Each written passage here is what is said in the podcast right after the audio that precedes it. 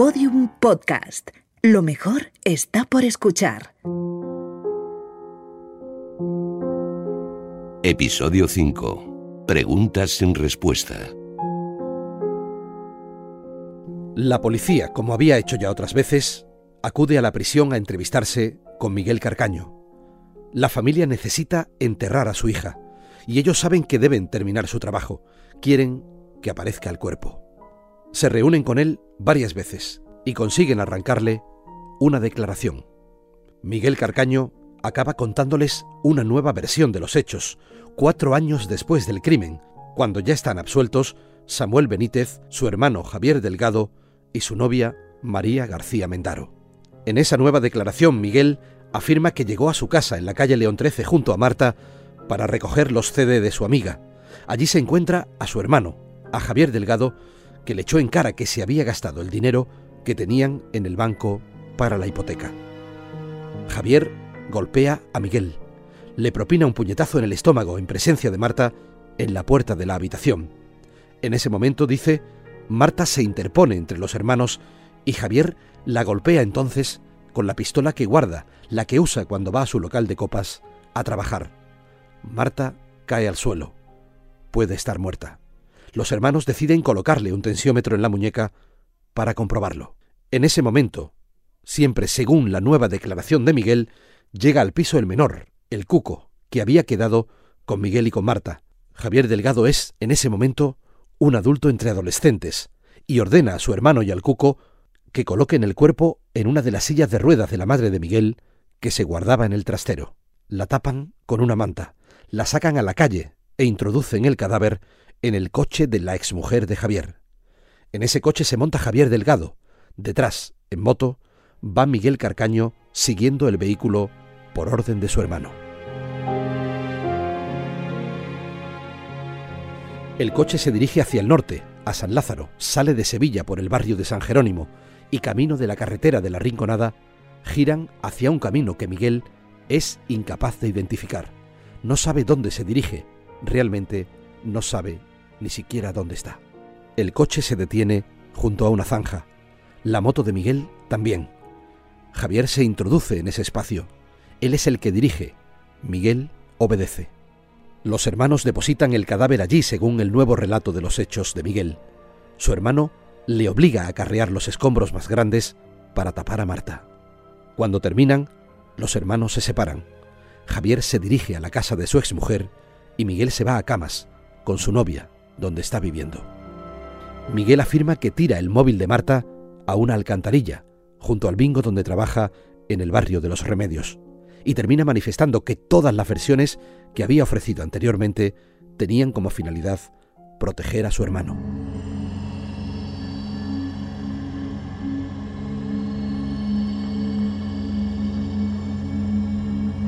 Miguel es excarcelado una noche para que ayude a situar el espacio donde puede estar enterrada Marta. El resultado es una finca llamada La Majaloba. A partir de ese momento hay que delimitar el lugar. Un georradar marca las zonas del terreno donde pueden existir anomalías o alteraciones del subsuelo, después de que un helicóptero con una cámara térmica haya señalado también hasta cinco zonas. La policía y la familia quieren que el juez que investigó el crimen llame a declarar como investigado a Javier Delgado.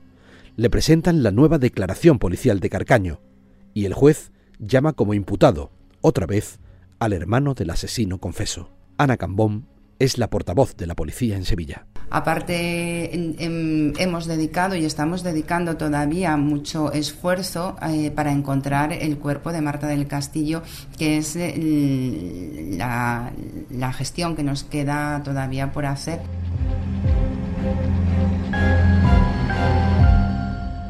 Pero el magistrado otorga nula credibilidad al testimonio de Miguel.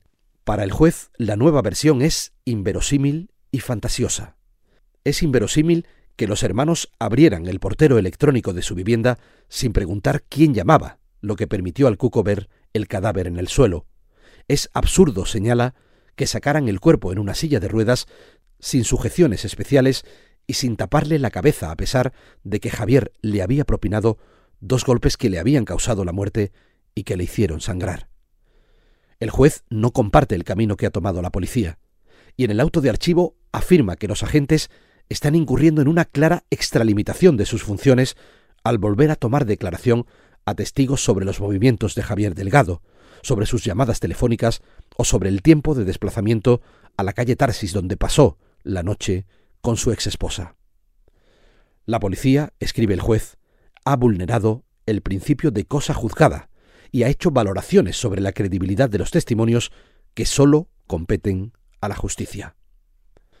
Además, la Fiscalía considera que los agentes están echando por tierra su propio trabajo y desvirtuando la investigación que habían construido en base a las pruebas biológicas del piso de la calle León XIII, donde Miguel mató a Marta. El abogado de la familia tampoco comparte la estrategia que le plantea Antonio del Castillo cree que si pide la prisión de Javier en base a la nueva declaración de su hermano, puede dar al traste con todo lo hecho, con la condena incluso de Miguel Carcaño, que tanto costó montar. Según José María Calero, podría hacer incluso que el Supremo ordene revisar esa condena.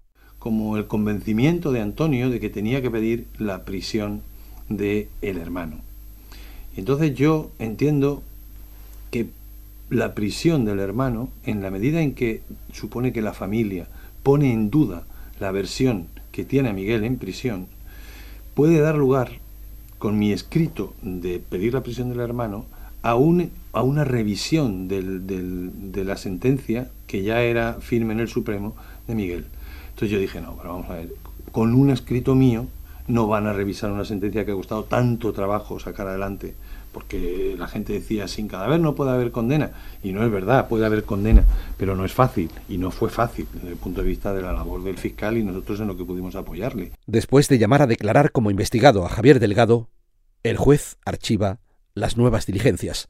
Delgado, absuelto en sentencia firme, se ha negado a declarar. Entonces, los padres de Marta cambian de letrado. Se hace cargo de todo la abogada de la familia en el juicio al Cuco, Inmaculada Torres, ella cree que la última versión se apoya en datos objetivos, aunque no se atreve a decir hasta dónde llega esa verdad. Según cuenta Miguel, como motivo de eso, eh, Francisco Javier le pegó, empezó a pegarle en la habitación, en, el, en la puerta de la habitación donde estaba Marta, y que Marta me dio en esa pelea, y que fue como consecuencia de esa pelea, pues que le dio un golpe y la mató. Eso es lo que cuenta en la última versión. Su hermano no sabía que, que Marta estaba allí. Si una persona la agarran por detrás, le da un golpe, pues pero que, mm, se basa o se apoya en los problemas económicos que son reales y que existían. Porque de hecho, esa hipoteca mm, mm, no se pagó, se le embargó la casa, la casa y se adjudicó al banco. Que tampoco, que, que viene, esa historia viene corroborada por hechos ciertos y reales que, se han, que, se han, que han pasado. Pero ¿hasta dónde es verdad o hasta dónde es mentira? La policía busca a Marta en la finca La Majaloba en otoño de 2013. Se centra en las inmediaciones de una tubería de poco más de 700 metros que fue colocada en la finca para una canalización de agua en enero de 2009, exactamente la fecha en la que desaparece Marta. Allí aparecen escombros en una zanja y también una malla de obra de la que Miguel le había hablado a los agentes del grupo de menores. José Antonio Casanueva es el abuelo de Marta.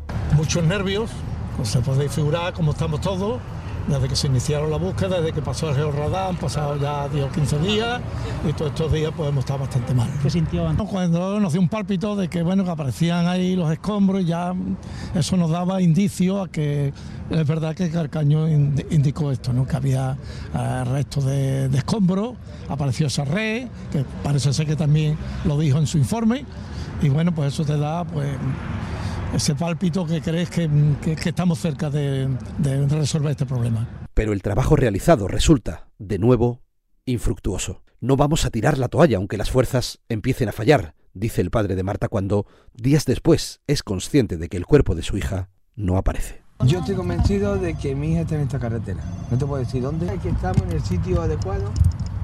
Lo que es que no estamos en el momento adecuado. En el momento adecuado hubiera sido casi cinco años atrás que esto no hubiera cambiado tanto, no hubiera habido tanta obra.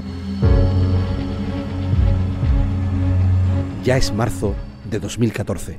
El asesino confeso de Marta del Castillo, Miguel Carcaño, acepta someterse a la prueba neurológica P300. Es la prueba conocida como el test de la verdad. El objetivo es buscar indicios que orienten a la policía a la localización del cadáver. Trasladan a Carcaño al Hospital Miguel Servet de Zaragoza y le muestran 25 fotografías y frases relacionadas con la búsqueda de Marta, que habían sido previamente seleccionadas por la policía. Los médicos observarán mediante una máquina la longitud de la onda que genera el cerebro de Carcaño respecto a cada estímulo. Cuanto más alta sea la onda, más significativa la información. Ya hay resultado del test de la verdad.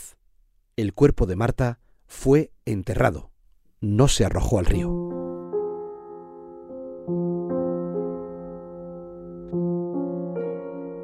El cerebro de Miguel reaccionó ante las imágenes de escombreras que le mostró el neurofisiólogo Rafael Valdizán. La policía busca a Marta en una escombrera situada junto a la pasarela del río Guadalquivir, entre la localidad de Camas, donde estaba bebiendo Carcaño cuando mató a Marta, y Sevilla. Allí aparecen restos humanos. José Antonio Casanueva, el abuelo de Marta, muestra su nerviosismo ante los periodistas. Estoy muy nervioso desde ayer que nos enteramos a última hora de la noche. Como sabéis, a mí me llamaron a la una de la mañana un compañero vuestro de, de Madrid, eh, comunicándome que estaban en cama y me fui para allá inmediatamente. Pero hay que determinar la antigüedad de esos restos óseos y el resultado es que no se corresponden con los de la joven sevillana desaparecida en 2009. Tienen un siglo. Es la conclusión de los forenses. Marta tampoco está en la escombrera de camas. El cuerpo no aparece tampoco en el entorno del charco de la Pava junto al Guadalquivir, el lugar donde se centran los agentes meses después. La familia no descansa. El día 1 de diciembre de 2016, Antonio del Castillo entrega en el juzgado un nuevo informe, un informe que sostiene que el asesino confeso Miguel Carcaño podría haber arrojado el cuerpo de su hija a una zona del río Guadalquivir donde no se ha buscado todavía. Es la Dársena, el brazo del río que llega hasta la isla de la Cartuja. Los buzos de la policía rastrean durante cinco días el lecho del río entre los puentes de la Barqueta y del Alamillo. Miran cientos de puntos donde un sonar de la Armada ha detectado elementos extraños. La zona donde se han sumergido está a poco más de un kilómetro del piso de Miguel Carcaño, donde ocurrió el crimen. Un supuesto testigo ha recordado y contado casi ocho años después que vio a tres personas empujando una silla de ruedas cerca del río, una noche que pudo ser la misma en la que Miguel mató a Marta.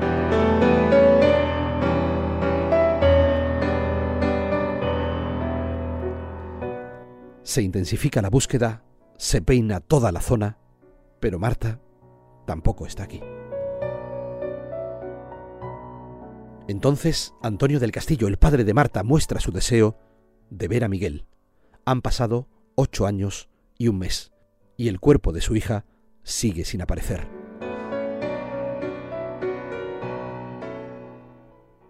Llega el momento. Se ven en la cárcel de Herrera de la Mancha. Antonio del Castillo no tiene nada que perder. Al verlo, le da la mano a Miguel. Miguel está demacrado, la cabeza gacha, la voz entrecortada.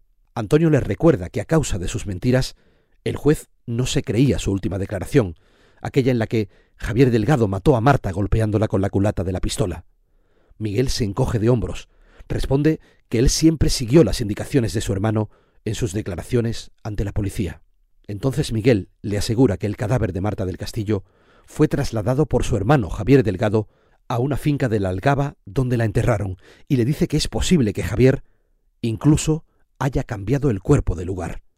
Al día siguiente, cuando llega a Sevilla después de anunciar por Twitter esa entrevista, Antonio habla en la puerta de su casa. Que allí en el río no era, que él había señalado Majaloba, que él no sabía que aquello se llamaba Majaloba, que se enteró después, que él había ido eh, con, eh, detrás, detrás del hermano, en la moto, y el hermano conducía. Y que se metió por, por la zona de, de Majaloba. Que no puede decir el sitio exacto, pero que era aquella zona. Eso es lo que me dijo. Y me corroboró que el coche era de la cuñada, que el hermano conducía y que fue el hermano el que le dio el golpe con la pistola y no fue un solo golpe. La policía continúa trabajando y se produce un cambio sustancial. El grupo de homicidios se hace cargo de una investigación que llevaba el grupo de menores desde el día que desapareció Marta. Es mayo de 2017 y los agentes buscan ahora el cadáver en unos terrenos situados junto al tanatorio de Camas, una zona que no había sido rastreada. Se trata del lugar donde el hermano de Miguel Carcaño realizaba prácticas de tiro por su profesión de vigilante jurado. Una excavadora se desplaza hasta allí, remueve 1.400 metros de tierra, pero Marta tampoco está. ¿Qué falló Marta? ¿Qué hicieron mal unos y otros o qué suerte de astros se alinearon para que los que estuvieron acusados puedan ocultar el paradero de tu cadáver después de todo lo ocurrido? Porque yo creo que no están condenados todos los que saben la verdad de aquella tarde en ese piso de Carcaño, ese piso bajo del barrio de la Macarena donde se crió con su madre y con su medio hermano, 20 años mayor que él. El padre los dejó cuando Miguel era un niño. ¿Qué falló? La policía, el juez, la Fiscalía de Menores. ¿Por qué no te podemos enterrar? ¿Qué falta por hacer para que puedan descansar tus padres? ¿Por qué no se puede montar este rompecabezas? ¿Por qué tantas mentiras?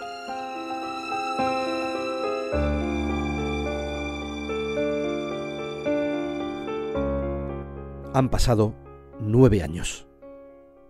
El primer abogado de los padres de Marta, José María Calero, tiene muy claro que los medios de comunicación y que la sociedad presionaron a quienes debían tomar decisiones, y eso perjudicó a la investigación.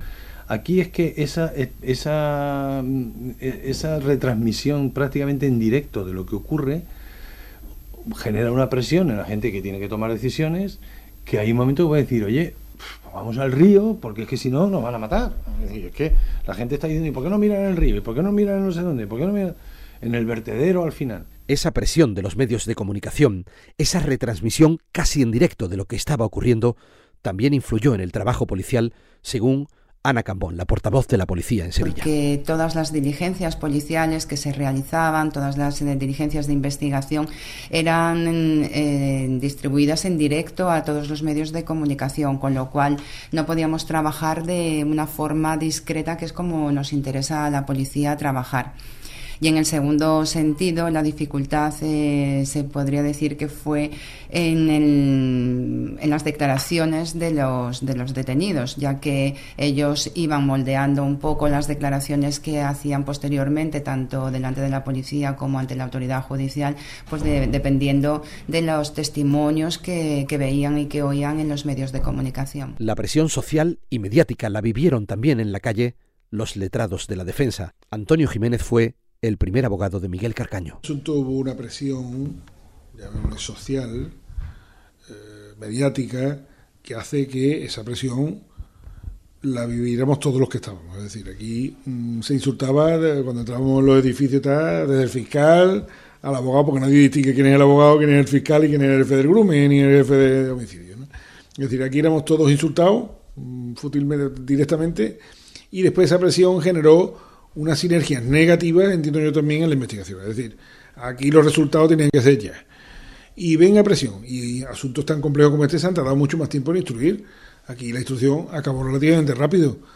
Es decir, mm, la policía, como dice José Manuel, tomó una decisión en una investigación, vamos para acá, vamos que vamos, y aunque dijéramos, y como dice José Manuel, que tuvo más tiempo y pudo decir muchas veces, esta grabación demuestra esto, que a esta hora es imposible que estuviera aquí, estábamos aquí. A pesar de que eso se repitiera 100 veces, la investigación se empecinó en ubicarlo y tal. Y nos empecinábamos. La sentencia de la tal, ¿qué establece? Pues claramente los hechos dicen que es imposible. Las horas, tal. que, quiero decir que aquí hubo un momento de presión también, ¿eh? un momento de empujar a todos los que estábamos en el sistema.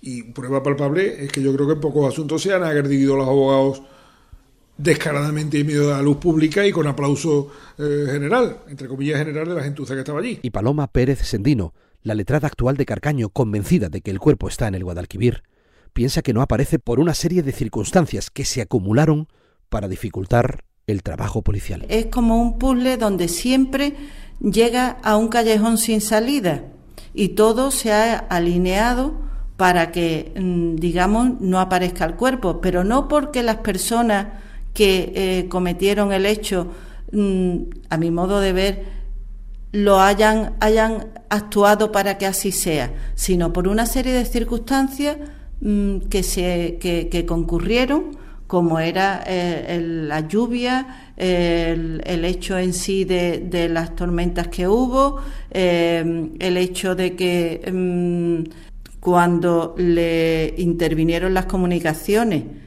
tanto orales como eh, por teléfono, se lo notificaron por error a él. Sin embargo, ese primer abogado que asistió a Miguel hasta que contó que el Cuco y él habían violado a Marta, piensa que la historia del río no es creíble. La detención de Miguel no ocurre cerca de los hechos, sino que hay un tiempo de pausa importante.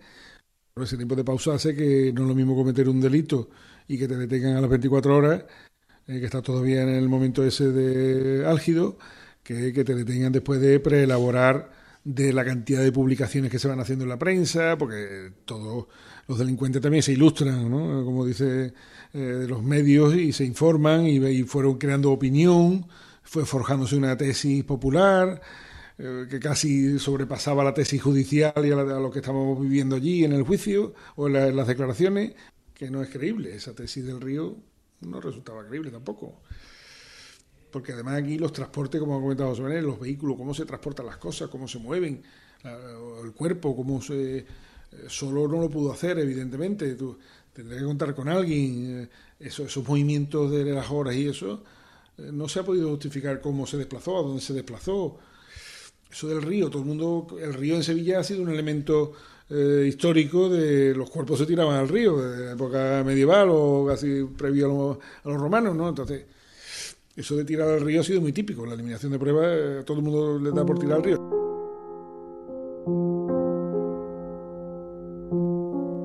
Una dificultad añadida para sentar lo que pudo pasar aquel 24 de enero de 2009 son los dos juicios que se han celebrado por un mismo hecho. Dos juicios que han distorsionado la respuesta judicial al crimen de Marta del Castillo. Absolutamente, ha distorsionado de manera radical la historia. Es decir, si la verdad que yo creo que es la verdad material, que por lo menos en mi opinión no es la verdad judicial, es precisamente por la distorsión que se produce por los dos juicios.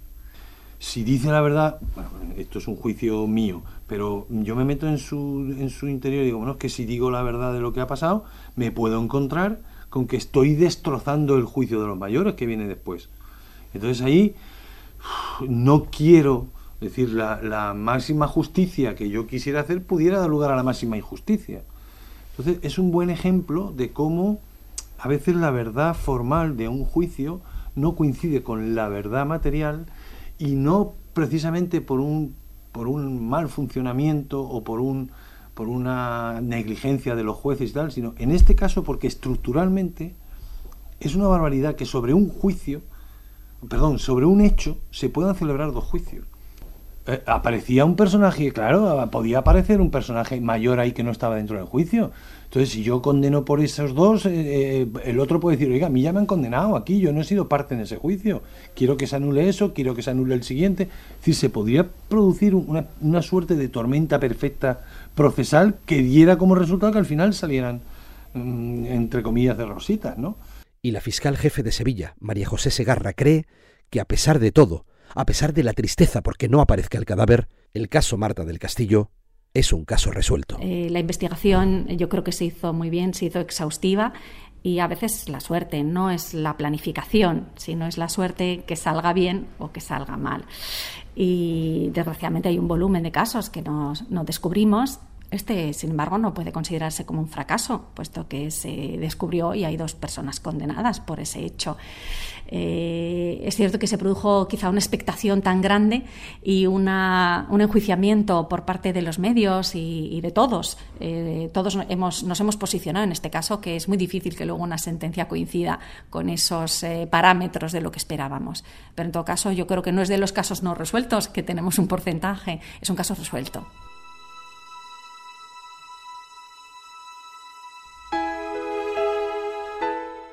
Nueve años después, yo todavía me hago preguntas en voz alta, preguntas que ya tienen respuesta en las sentencias que han condenado a Miguel y al Cuco, Sobre todo me pregunto si era realmente Miguel la persona que estaba aquella madrugada hacia las dos en el portal de su casa, parado frente al espejo, con la silla de ruedas de su madre. ¿Pudo confundirse de persona su vecino que tan acostumbrado estaba a ver a Miguel, siempre a Miguel, empujando esa silla?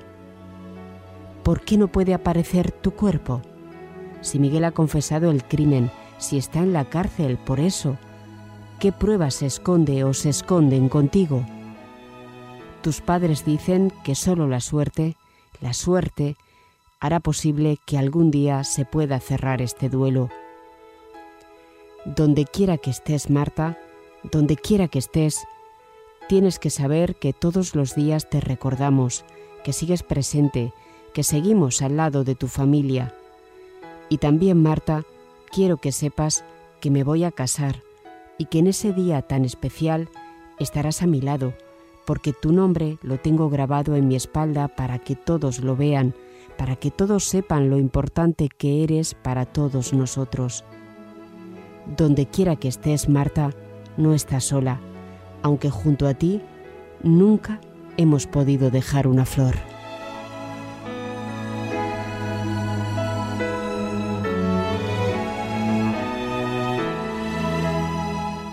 Marta del Castillo donde quiera que estés. Una serie documental de Podium Podcast dirigida por Diego Suárez. Narración y guion, Mercedes Díaz y Diego Suárez. Montaje sonoro, Borja Troya. Con la colaboración especial de Radio Sevilla.